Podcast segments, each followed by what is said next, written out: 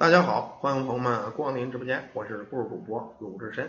接下来呢，咱们要讲一个古代的故事，关于一个术法的事儿。说这个术法呀，人你学了术法也并不是为所欲为的，学这个术法的作用是服务于大众，帮助人去做好事，而不是拿着术法去害人。可有些人呢，便会以这术法害人谋财，甚至要人性命。现今也有，古代也有。当然呢，咱们得讲古代。话说在宋朝末年。江西九江府有这么一人叫张员外，那家里是累世经商啊，家财万贯，在当地是屈指可数的大财主。张员外这媳妇呢，姓李，叫李氏，也是一大家闺秀，生的样貌美貌。结婚一年后，李氏产下一女儿，取名叫翠兰。这翠兰呢，也是漂亮姑娘，小美人胚子，长得俊俏，心里善良，小小年纪呢是乐善好施。有一次，李氏带着她呀上街上赶大集去。见着门口坐着一个破衣烂衫的小乞丐，脸上脏不拉几的。这崔兰呢，便把他妈呀给他买的好吃的呀，烧饼啊、糖啊，包括玩具风车呀，给了这小乞丐了。你要一般的这个母亲呐，就该说姑娘说你为什么给他呀？哎，咱李氏大家闺秀，人家明白事儿，看见姑娘能对这个穷人这么善良，也是很欣慰的。可实际上，张员外家财万贯，虽然疼女儿，但内心是想生一个儿子，有儿子来继承财产。可是媳妇啊，俩人呢努力了好几年，一直再没怀过孕。有一天呢，这张员外呢带着媳妇儿就到这个观音院，想去求一个儿子。哪知道二人呢刚从庙里出来，就见门口站了个尼姑。这尼姑啊念了声法号：“二位可是来求子的呀？”张员外一看，定然是庙里的仙姑。哎呦，仙姑，你有何指教啊？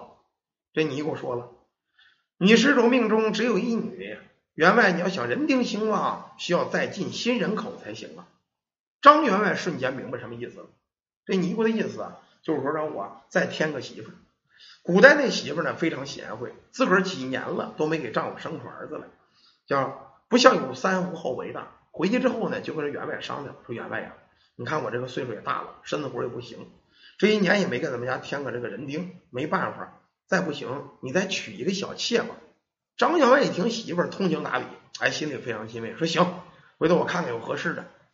这一天呢，跟村里一个也是一同样的一个员外刘员外，但是没有他们家有钱啊，在一块儿喝酒前，刘员外想起这个事儿来了。这张员外跟刘员外说，这刘员外说这么着吧，我给你保个媒，我呀有一个表妹叫美珠，这个美珠是远房表妹，打小父母双亡，跟着叔叔生活，可这婶儿呢看不上她，总是虐待，我觉得这表妹可怜，就给她接到我们家了。如今十八岁，尚未婚配。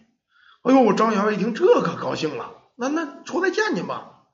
时间不大，一打帘儿，从那边出来一大美人。哎呦，面赛桃花啊，柳叶眉，杏核眼，百里挑一大美人。张员外一看呢，当时就撅了啊，太他妈漂亮了，就这气质啊，搁到现在最起码是大主播。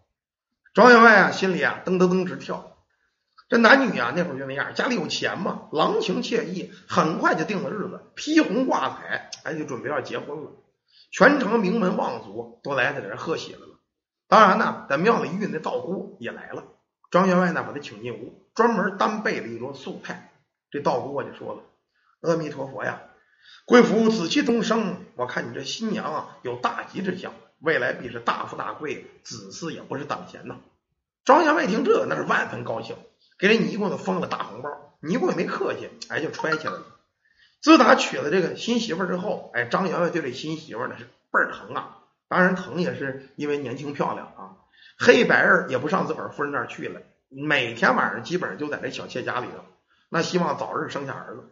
他这小妾也争气，结婚不到一个多月，他就有了反应了。一早上吃饭正吃着，呃，吐了。这张员外高兴，娘子啊，你这你这是病了是怎么着？这娘子羞答答的说：“老爷呀，你傻呀你啊！我这不是有喜了吗？真的，赶紧找郎中，找郎中！很快把郎中叫来，一把脉，哎呦，恭喜老爷！哎呀，二太太呀，这是喜脉呀！”张员外一听，乐得快点蹦起来了，又给郎中封了个大红包。娘子，想不到你这生的是真争气，这么快就有喜了，以后可得注意身体，别出差错。就这沈氏怀孕之后，张员外连派了六个丫鬟伺候这个小妾，三天两头请郎中把脉。三三个月后一天呢，这郎中说了：“哎呦，我说张员外，二太太的脉搏跳的很有力啊，据我所知，应该是个小公子。你们家呀要添人丁了。眨眼间又半年，这家伙到了生产的时候，正好赶上呢。刘员外来找他说：“老张啊，张哥，现在有一笔大生意，你跟我一块去不去？利润对半。”张员外原本也想挣钱，可是你想放心不下这个即将生产的小妾，说在家里留着陪着。刘员外就说了：“嗨，你怕什么呀？这不家里还有嫂子呢吗？六个丫鬟伺候，还能出什么事儿？这生意啊，咱们快钱儿挣完了，咱就回来。回来正好赶上你看儿子，那不耽误。”刘员外是极力劝说，张员外一想也是，临走前跟这个正妻李氏就说了：“说我这次出去快一个多月，啊就能回来。”家里事儿，尤其这个美珠的事儿，你好好照应啊，生孩子别出差错。李氏呢，又是大家闺秀，通情达理。虽然呢这一年来遭了丈夫冷落，但是没什么怨言。相不行，那个二妹啊，这我会照顾，你该继续。他确实是真照顾，买了上好的燕窝呀、大枣啊、银耳啊，来给这个媳妇儿哎炖补品呢，也怕她寂寞，陪聊天。张员外走了一个多月之后，他这个小妾呢，顺利的生了一个儿子。等回来一看呢。乐的这个嘴都咧嘴巴子上了，取了个名儿啊，叫张宝。自从有了张宝，员外把所有这个情感都给了这儿子，对这个他妈这个沈氏也是更加疼爱，而对着这个元妻，包括这姑娘是越发的冷淡。这沈氏呢，不但被这个员外宠着，家里下人毕恭毕敬，母凭子贵。可尽管如此，他本身呢还是二房，还是个小妾，人家真正的主母还得是李氏。就在这张宝周岁的时候，员外是大摆宴席，亲朋好友前来道贺。小妾呢虽然是生母，但毕竟是小妾，正桌上没她位置。员外身边坐的毕竟是正妻，接着呢受祝福的也是正妻一个人，他像个外人一样。于是心中非常失落，但没动声色。等孩子周岁过去之后，有这几天呢，这张宝居然病了，躺在床上不吃不喝，整天趴他妈身上哭。把这员外给心疼的呀，请来城里最好的大夫给治，吃了多少药也他妈不见好。后来员外啊想到那个庙里那尼姑那高人了，想让尼姑给看看，于是派着家人多方打听，终于啊又找到这尼姑。可哪知尼姑到这一来呀，一看那大宅子，哎呦，员外呀，你们家宅子上一股子大凶之兆啊！这股子凶气冲撞了令郎，这样下去，令郎恐怕活不了啊！员外一惊啊，说说说说这怎么着这？咱怎么弄啊？这个县长，这个呀，我就明跟你说吧，你们家姑娘是不是阴月阴日所生啊？呃，对，好像是。那有什么影响吗？我告诉你啊，你们家大姑娘身上阴气太重，不但影响你家财运，还影响你家的人命。弄不好啊，还得把他这个弟弟给方死。现在啊，你要想你儿子活着，就得把你这姑娘送到尼姑庵去，让他当尼姑去，吃斋修行，行善积德，这才行。哎呦，员外也很纠结，说说儿子病了，说我姑娘送你尼姑庵去，现在姑娘啊十五六岁了，正值年纪，我本想着找个如意郎君给她嫁了，过个日子就得了。跟他媳妇一说呀，哎呦，把这原配夫人给气的呀，那姑娘这么大，怎么能当尼姑去？但是啊，她为了这个儿子也没办法，跟丈夫说了半天，她丈夫啊一耷拉脸，我告诉你啊，不能因为姑娘一个人把咱们家所有人都耽误了啊，听我的，送到尼姑庵吧。就这么着送尼姑庵去了。对于这个事儿，他媳妇李氏那是心中万般无奈，也是心中啊这个气呀。姑娘啊是这命根子，原本指望姑娘说结个婚，找个好爷们就得了，到现在给弄当尼姑去了。没几天，这李氏窝巴的就得了失心疯了，整日疯疯癫癫。他这一疯了吧，张员外倒高兴了，干脆把这小妾扶成了张家的主母，他的愿望终于实现了。小妾被扶正之后，家里大小事说了算。张员外专心做生意，可没过多少日子，这员外也病了，生意事呢没人打理了。这沈氏就建议说：“这么着吧，说员外呀，你看那刘员外呢是我表哥，你病了身子骨不好，我一个人忙不过来，不如我表哥呀给你帮忙打理一下，学习一下。”张员外傻不拉几还在说呢：“嗯，娘子你辛苦了。”从此之后，刘员外便来到了张家，帮着打理生意的事儿。沈氏每天去店里头，也跟那个表哥学习做生意。张员外这病却越日日是不见好，整天在床上躺着唉声叹气，又想起那尼姑来了。很快啊，让家人把这尼姑找来。这尼姑啊，让人给看看得什么病。这会儿尼姑说了：“我告诉你啊，你的原配夫人李氏身上有问题，她身上煞气太重，影响到了你。你这个病要想痊愈，恐怕呀，这李氏可不能留着了。这员外一听，怎么着？我那个原配夫人都已经疯了，你的意思让我还弄死她是吗？哎，我说县长啊，这个不太好吧？新家儿，我跟李氏这么多年，虽然现在啊他岁数大一点了，可是人对我是真好。人都疯了，我不管已经是不仁义了，难不成你还让我杀了他？这尼姑呀，看着他心思了，老爷，哎呀，你自个儿的命啊，你自个儿决定啊，弄不弄是你自个儿的事儿。而且呀，你姑娘呢还在那个尼姑庵呢，这事儿啊，你琢磨着办吧。员外一想，哎呀，这事儿真是不好办，我实在是下不了手。这会儿这尼姑说：“这么着吧，我呢认识一位道兄，精通啊窥阴之法，可探阴阳两界。不如呢，我把他给你找来，让他给你看看。到时候如果真这么回事，你自个儿决定是杀是不杀。”员外一听，那当然好，说拿个银子让下人去请这道长来吧。可哪知道，等第二天来的不是道长，是一个小道童。这小道童啊，十八九岁，眉清目秀，进来抱了抱拳。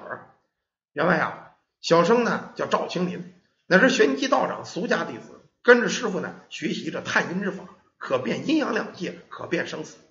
如今为师呢，家师呢正在闭关修行，说派我来了，我能帮你。员外是大喜呀，那劳烦道长了。员外把这姓赵的这小道士叫到李氏房间，说：“你看看。”我这个原配夫人身上是不是有邪气？赵青林说：“这么着吧，诸位在外边等着，一会儿便见分晓。”众人退了，给赵青林把门关好了。时间不大，就听这屋里一阵凄惨的哀嚎啊！众人这心都提在嗓子眼儿半晌过后，房间打开，就见李氏躺在床上，面色苍白，身上一股子黑烟直冒。这会儿啊，他这个小妾沈氏说了：“员外呀，我姐姐这身上啊，真是被妖魔附体了。”怪不得家里你也病了，重病缠身，咱们这生意啊，现在也不太平。赵先林就说了：“张员外，你这个病确实因你妻子起的，你得赶紧的把他送出府。”一看这个，那没办法，得了，事到如今呢，你们干脆把他带走得了。让来的媳妇李氏的当家的这个侄子说：“你把你姑姑给接走。”李氏的侄子呢，就问这个小道长说：“小道长啊，你不是通阴阳两界吗？我姑姑的病还有治吗？”赵青林说：“我这个法门呢，只是学得一知半解，要想治好病，还得我师傅出手。你先把他带回家，等我师傅出关再给你治去吧。”然后又对张员外说：“说员外，你这个身体也虚，你不如跟我到道观里休养几日，在那个地方能镇邪气。”张员外一想也对，人道长说的对，跟李氏办了休妻的手续。李氏呢被他侄子带回老家了，张员外呢也到这个外边宅子去休养了。临走，家里所有的事儿。都交给这个娘子这个小妾了。这个小妾说：“员外，你放心，家里有我呢，店儿有表哥，你安心养你的病，早日康复。”哪知张员外走后啊，就在当天晚上半夜，月黑风高，一个黑影可就进了他这小妾的卧房了。这进去之后啊，二人呢很快是吹灯拔蜡就上了床了。时间不大，就在那床上嘎吱嘎吱嘎吱嘎吱嘎吱嘎吱，就一阵子响。哪知啊，这会儿门咣当一声就被人给撞开了。撞开之后，门外站两个人影。床上俩人一看这人啊，可傻了眼了。门口站的谁呀？这是张老员外跟这赵青林这小道士。床上这男的起身就要跑，可哪知道啊，这小道士一把就把他薅住了。点灯以后一看，居然是那刘员外。这会儿张老员外这个妻呀，姓刘的呀，我真是瞎了眼了。我跟你当了朋友了，你如此害我呀！到底怎么回事？原来这刘员外啊，一直觊觎张家的财产，见着他媳妇呢没生下儿子，于是心生一计，以前收买了那尼姑，就有了张员外夫妻在庙里碰到尼姑的事儿。最终尼姑呢告诉他媳妇儿，他这姑娘得上外边当尼姑去，不能在家了。而且你想要儿子就纳妾。张员外相信尼姑的话，最终呢，这刘员外趁机把他自个儿所谓的这个表妹嫁给他。这表妹可不是他真表妹啊，是他呀在外边乱搞的这么一个女的。最终呢，来的前就已经有了身孕了。其实啊，家里张员外这儿子并不姓张，应该是隔壁老刘家的孩子。他生孩子九个月就生了，哪知生前啊，为了不露出马脚，把这产婆也给收买了。弄来弄去啊，一步步蚕食张家所有的人，逼疯了大夫人，让张家的姑娘出去当牛去。最终又慢慢下慢性毒药，要害死这张员外。最终跟沈氏谋夺家产。那这二人这事儿啊，被外人给知道了，谁知道了？就是赵青林。话说赵青林为什么要帮他们家呀？因为从小啊，他这姑娘叫这个哎翠兰的，打小在门口老看见小乞丐，老给他点心吃，给他玩具。这个小乞丐就是现在的赵青林。由于小姐从小跟他算是发小，每每给他好吃的，滴水之恩涌泉报，他可一直记着。直到后来呀，让这山上道长把他给收留了。收留之后呢，收做弟子，跟着道长呢学了术法。后来见这尼姑鬼鬼祟祟到山上找他师傅密谋这些个事儿，一听说老张家，他心里可就留意了。趁着他师傅啊，哎打坐闭关的时候，他就下了山，把这事儿给玩明白了。最终呢，把这个所有的事儿跟这张员外给说了，把张员外接走，也是怕家里再给他下毒。现在一切都被拆穿，张员外命家丁绑了这二人，送去县衙，二人被处死，是秋后问斩。他这个儿子根本就不是他亲生的，也送到了刘家。你是爱养不养？赶紧将这个李氏的疯病让道长也给治好了，把自个儿的姑娘也从尼姑庵给接回来，一家人是破镜重圆。经历如此多的事啊，张员外呢跟他媳妇李氏的感情越发的好了，也不在乎是生不生儿子了。二人最终是白头到老，相敬如宾。他这姑娘呢找了一个好的这个对象，谁呀？就是小道士赵青林。由于没有儿子，这小道士入赘他家，夫妻呢也是对这个老人哎特别的好，一直给二老是养老送终。后来呢，两人又生了两个大儿子。这个呢就是一个古代的事儿。咱说古代呀也一样，咱们现代呀也是一样，嗯特别是有些的这个男同胞啊，你结了婚了，原配夫人你觉得原配夫人不好啊，动不动外边找一个找俩，其实啊，你想什么？你四五十岁了，外面那十七八的小姑娘张嘴说爱你，闭嘴说爱你，她是爱你吗？啊，那是爱情吗？那是爱你的钱。咱说句难听话啊，包括嗯有这个有些个演员啊，曾经演过很著名的一个古典剧。也是这样，他这个媳妇啊，比他大他妈好有三十岁，还说呢，我跟那个爱情。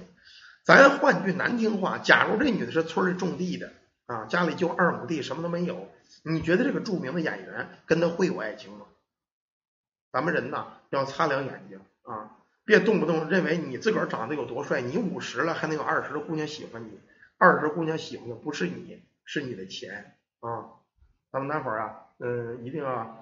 把这个眼睛擦亮，明白怎么回事儿啊！咱说句最简单的话，你得知道自个儿有多大嘴，吃多大的饭。好了，感谢大家，感谢朋友们啊！咱们休息会儿呢，接着讲下一个。